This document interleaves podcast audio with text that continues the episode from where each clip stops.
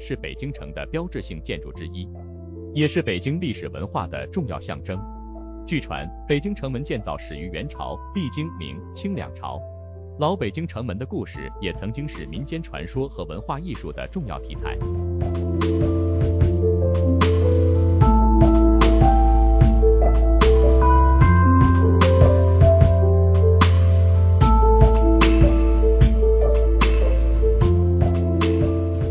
欢迎您收听 VC Radio 爱生活特别策划系列节目《北京人话北京》第二季。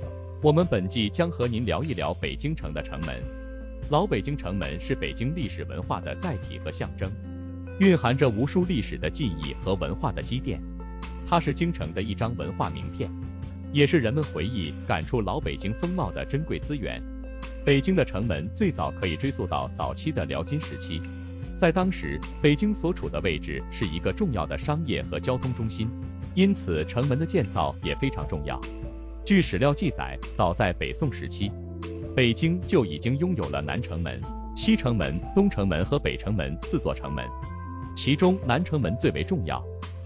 随着时代的变迁，北京的城门也在不断的改建和修缮。到了明代，北京城比以前更加庞大，也更加繁荣。在这个时期，北京城门建筑经历了一次又一次的改造和重建，形成了明代的城门样式。这些城门建筑大多保留了原来的基础。同时结合新的建筑风格，形成了他们独特的风貌。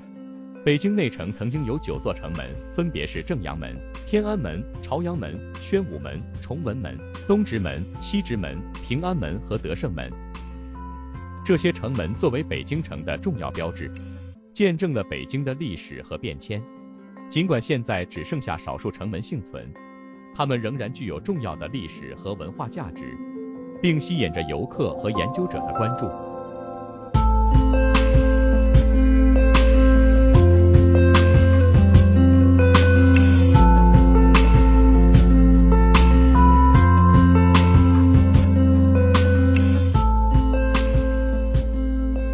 北京城门还曾经是历代文人墨客长篇巨制小说的重要场景，比如当代杂文家刘震云的小说《城南旧事》，以及巨幅小说《北京客》中的故事都与北京城门有关。这些作品贯穿着老北京城门的历史文化，让读者深入感受到北京城门的历史韵味，也展示出北京的历史和文明。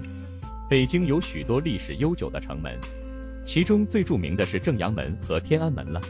作为北京早期城市的象征，城门不仅具有实际的防御意义，同时也是城市文化的重要组成部分。在北京城的历史中，正阳门有着它独特的历史意义。正阳门建于明代，是由明成祖朱棣下令修建的，其设计灵感来源于北京城墙的原有门楼风格。正阳门面朝南方，位于紫禁城的南端，并与天安门相对。这两座城门共同组成了北京古城的北南轴线，形成了北京市区的核心地带。正阳门的建筑风格庄重大气，黄色琉璃瓦顶和红色墙体相得益彰，展现了明代建筑的典型特色。据说正阳门建造后不久，就出现了一些神奇的事情。有传说讲，有个人夜晚梦到城门口的狮子变成了真正的活物，并跳上了城门，拔下了城门上的宝剑。这些神秘的事件让不少人认为，正阳门是一个有灵性的建筑，它拥有着神奇的魔力，可以保护整个城市免受外敌入侵。正阳门在中国历史上扮演了重要的角色。它是明代皇帝和宫廷成员进出紫禁城的主要通道，也是皇宫仪式和庆典的起点。当皇帝举行重要活动时，往往会在正阳门前举行盛大的典礼和观礼仪式。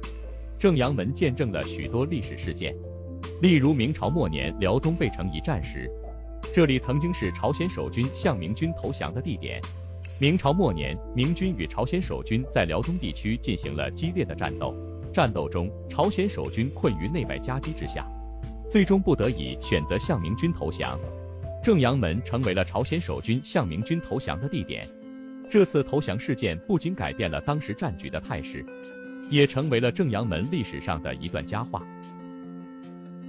明朝的最后一位皇帝崇祯帝，面对清军的进攻和国家的危局，最终选择在正阳门内自缢，结束了自己的生命。此举也标志着明朝的灭亡和清朝的建立。崇祯帝自缢的故事使正阳门成为了历史上的一处悲情地标，也体现了这座城门的重要性。一九三七年，抗日战争爆发，日军侵占了北京。然而，在正阳门外，一位叫做黄继光的中国士兵在抵抗日军时不幸壮烈牺牲，他的英勇事迹被铭记在他捐躯的正阳门外。他的故事成为了激励后来者的英雄传奇。这些传说和故事。不仅展现了正阳门作为历史见证者的重要角色，同时也体现了这座城门在中国历史中的关键地位。无论是悲壮的故事，还是英勇的传奇，都使得正阳门成为了一个具有丰富情感和历史意义的地方。这些故事与正阳门紧密相连，让人们对这座古老建筑产生了更深层次的思考和敬意。